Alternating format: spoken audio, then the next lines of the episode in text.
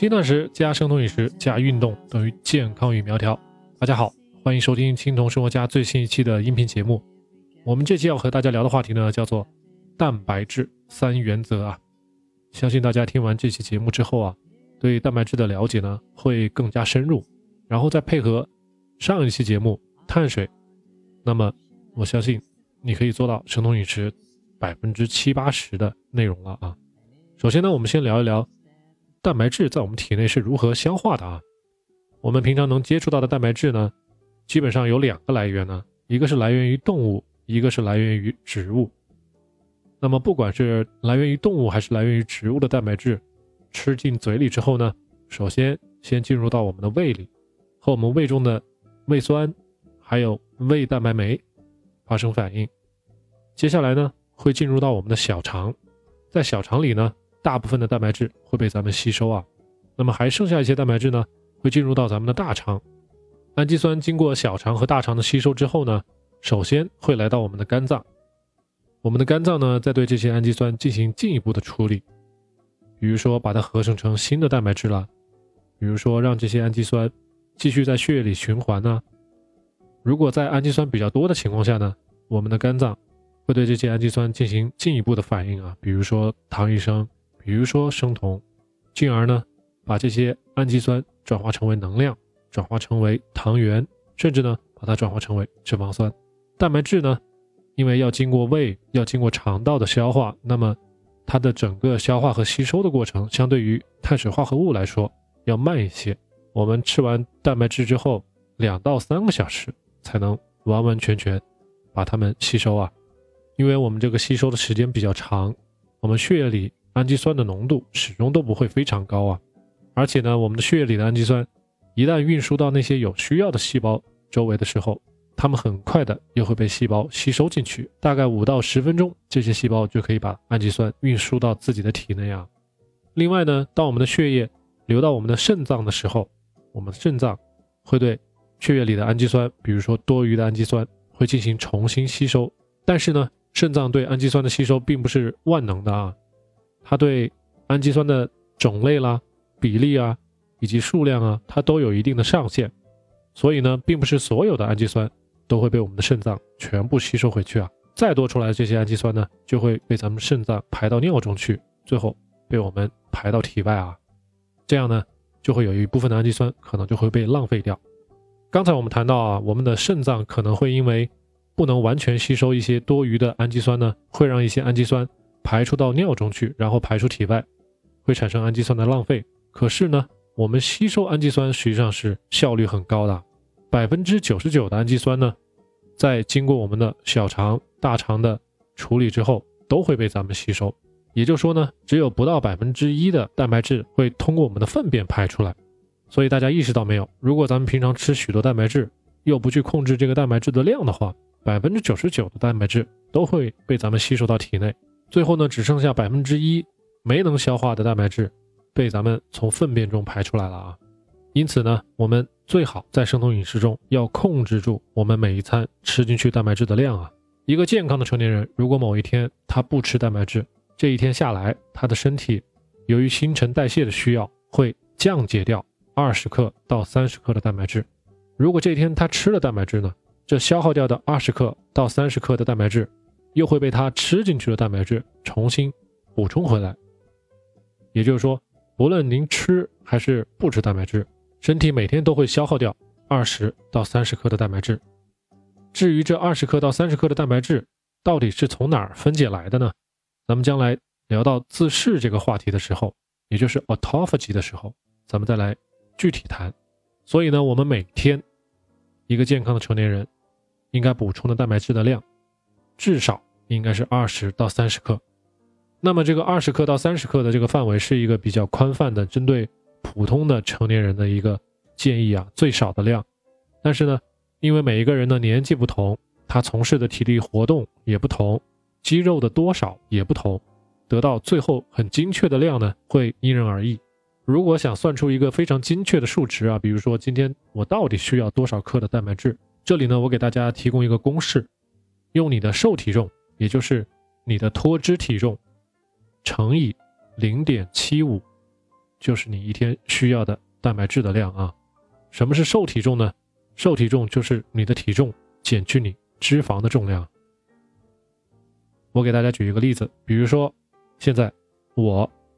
六十五千克，我的体脂率是百分之十五。好，那么我的瘦体重，也就是我的脱脂体重是多少？就是用我的体重六十五千克乘以一减去零点一五，那么算出来我的瘦体重，我的脱脂体重就是五十五千克。我们用五十五乘以零点七五，最后我们得到的数值是四十一点二五，也就是说，我每一天需要的蛋白质是四十一点二五克。四十一点二五克的蛋白质是个什么样的概念呢？大概相当于两百克的新鲜的牛肉中所蕴含的蛋白质的量啊，也就是四两牛肉。大家脑补一下，这个零点七五呢是适用于绝大多数人的啊，这个数值，这个系数。一些朋友呢，如果您年纪已经不年轻了，比如说已经超过三十五周岁了，那么从长远角度考虑，这个系数最好从零点七五。下调到零点六啊，也就是说，你的瘦体重、你的脱脂体重乘以零点六，就是你一天所需要的蛋白质啊。我还是拿我做例子，六十五千克的体重，五十五千克的脱脂体重，五十五乘以零点六就等于三十三克。那么三十三克的蛋白质，相当于一百五十克新鲜的牛肉啊，也就是三两牛肉。那么蛋白质吃到多少算超标呢？我们用我们的脱脂体重乘以一点零啊，系数变成一点零了。还是拿我自己做例子啊，五十五千克的脱脂体重乘以一点零，得出来是五十五克的蛋白质。五十五克蛋白质呢，相当于二百五十克的新鲜牛肉，也就是半斤牛肉啊。总结下来，也就是一天吃半斤新鲜牛肉太多，正常人呢吃四两足够。如果从长期健康角度考虑呢，三两就行了啊。那有些朋友会问，如果蛋白质吃多了会怎样呢？我们刚刚说了，过多的蛋白质呢，仍然会被我们的身体吸收，而且呢，会以氨基酸的形式在我们的血液里循环。但是呢，我们肝脏对它的处理方式会显得不同。血液里如果氨基酸的浓度变得比较高，那么会促进我们的肾上腺分泌 glucagon，胰高血糖素。这个时候会。让我们肝脏对这些氨基酸进行糖异生的一些处理啊，也就是在我们的肝脏里把这些多余的氨基酸把它转化成为葡萄糖。我们血液里葡萄糖的浓度升高之后，会让我们的胰岛素 insulin 分泌升高。那么在胰岛素的作用下，这些由氨基酸转化成为的葡萄糖或者说叫血糖，就会进一步的被合成成糖原，比如说肝糖原。或者是呢，变成脂肪酸，特别是变成脂肪酸是咱们万万不希望的啊，也就是会变成脂肪，最后呢存储到咱们身体其他的部位。所以呢，在这儿呢，我们总结一下蛋白质的原则一啊，就是把每天吃蛋白质的量啊，最好能控制在一百五十克以下，也就是三两新鲜肉的这个量以下。当然了。牛肉、猪肉、鸡肉都还有一些细微的差别，这些小细节呢，咱们将来再找机会慢慢聊。另外呢，如果大家不小心吃多了怎么办？蛋白质吃多了怎么办？比如说今天吃了半斤，那就只好在接下来的几天里面啊，你尽量的少吃，或者是呢，偶尔的干脆就不吃了，都是没有问题的啊。原则二：吃肥瘦相间的蛋白质，不要吃精瘦的蛋白质。什么意思呢？咱们在上面也聊到了啊，当我们血液里氨基酸的浓度升得很高的时候，会促进咱们的胰高血糖素的升高，紧接着呢，咱们胰岛素的水平也会升高，接下来的一系列的促进糖原的合成啊、脂肪酸的合成啊，咱们刚才也都说了，会引起不必要的体重的增加。在这里呢，我们建议大家在吃蛋白质的时候，一定要注意跟脂肪一块吃，或者呢，要跟膳食纤维一块吃。具体怎么操作呢？比如说，大家在买肉的时候，如果有五花肉和精瘦肉，大家选哪一个？如果有带皮的鸡肉和不带皮的鸡肉，大家选哪一个？一个整个的鸡蛋和一个鸡蛋白，大家选哪一个？全脂的芝士和脱脂的芝士，大家选哪一个？相信大家现在都会选择了啊。不过有些朋友可能会说：“哎，今天我吃的就是鸡胸肉啊，没有皮儿，或者说我买的刚好就是瘦肉，买的牛肉也刚好是瘦肉，怎么办呢？”也很简单啊，把这些肉跟蔬菜一块吃。之前一直有朋友在讨论，这个蔬菜呢，到底是在一顿饭的最开始吃，还是在最后吃呢？那么咱们从蛋白质吸收的这个角度，我们是建议在吃饭刚开始的时候就可以吃蔬菜了。那么膳食纤维在我们肠胃里的作用呢，可以帮我们减缓蛋白质吸收的速率啊。现在再给大家做一个选择题：新鲜的肉和蛋白粉，大家选择哪一个？我相信大家都知道答案了啊。在这儿呢，我给大家提供一个小窍门：如果平常咱们在购买食品的时候，包装袋上有食品的成分表，那么咱们把蛋白质的含量除以脂肪的含量，这个结果呢？越低越好，什么意思呢？也就是当蛋白质除以脂肪这个结果比小，也就是说脂肪比较多的时候，往往这个食品就是一个比较好的食品啊。比如说一些全脂的奶酪啦，全脂的芝士啊，往往你会发现脂肪比蛋白质多那么一点点啊，可能就是蛋白质百分之四十几，脂肪百分之五十几，这是一个非常好的选择。当这个比值大于一的时候，蛋白质比脂肪要多的时候。比值越接近一越好，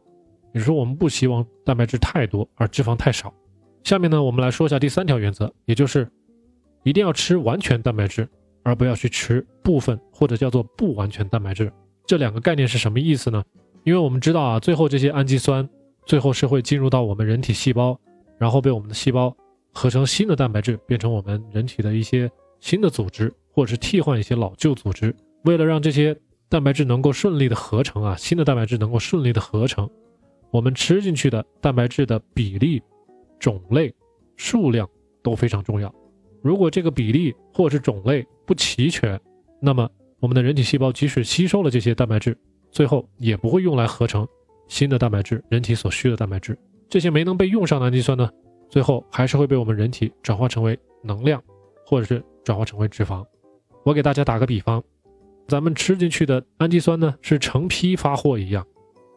这批货里面必须有固定种类、固定的数量、固定比例的氨基酸，这样呢，成批发货到了咱们细胞内部呢，就会组成新的蛋白质、新的组织，被咱们身体完全吸收和利用啊。没能按要求组成一批货的这些氨基酸呢，就会被咱们的身体重新循环，把它们转化成为葡萄糖或者是脂肪酸。我们平常生活中的奶酪。鸡蛋、新鲜的肉类，还有大豆蛋白呢，都可以被称作完全蛋白。它们所含的氨基酸的种类比较齐全，各种氨基酸之间的比例呢，也与咱们人体比较相近。所以大家会发现这些东西卖的都比较贵啊。还有一些其他的种类，比如小麦蛋白、动物结缔组织、皮肉中的一些胶质蛋白、豌豆中的一些豆球蛋白，这些都叫做部分蛋白或者叫做不完全蛋白啊。这些东西吃进去呢，营养价值并不高，大家平常在生活中少吃。您即使要吃呢，也是配合咱们刚才说的一些完全蛋白一起吃啊。上面呢，我给大家聊了三条蛋白质的原则，希望大家呢在生酮饮食中，对蛋白质这个话题啊，不用再疑惑了啊。吃好蛋白质，就是走好生酮饮食的第二大步啊。第一大步是碳水化合物，咱们前面已经聊过好多期了啊。以上呢，就是我们在生酮饮食中对蛋白质的三大原则啊。我们在这儿再总结一下：第一，控制蛋白质的量，每天一百五十克三两以下；第二，吃蛋白质的时候一定要肥瘦相间，或者呢，就着蔬菜吃啊；第三，一定要选择完全蛋白质。大家平常不要再把钱花到一些。没有必要的一些产品上了啊，因为现在市面上很多产品都打着高蛋白的旗帜，但实际上呢，这些蛋白质都是不完全蛋白，它的营养价值非常低。最后呢，咱们人体不能利用它组成新的蛋白，最后都干嘛了？变成葡萄糖和脂肪了啊！所以大家有没有发现，最好的食物就在咱们身边的超市里，就在咱们身边的集贸市场里啊。生酮饮食根本就不贵，也不是什么高科技啊。相反，生酮饮食很便宜，所以呢，希望大家踊跃去尝试，不要把它过于复杂化。好了，我们今天的节目就到这里，希望对大家有所帮助。如果觉得本期节目还不错呢，请给咱们节目点一个赞，关注咱们青铜说这个小栏目，而且呢，把咱们的节目分享给您身边有需要的朋友或者是家人。非常感谢，咱们下一期再见。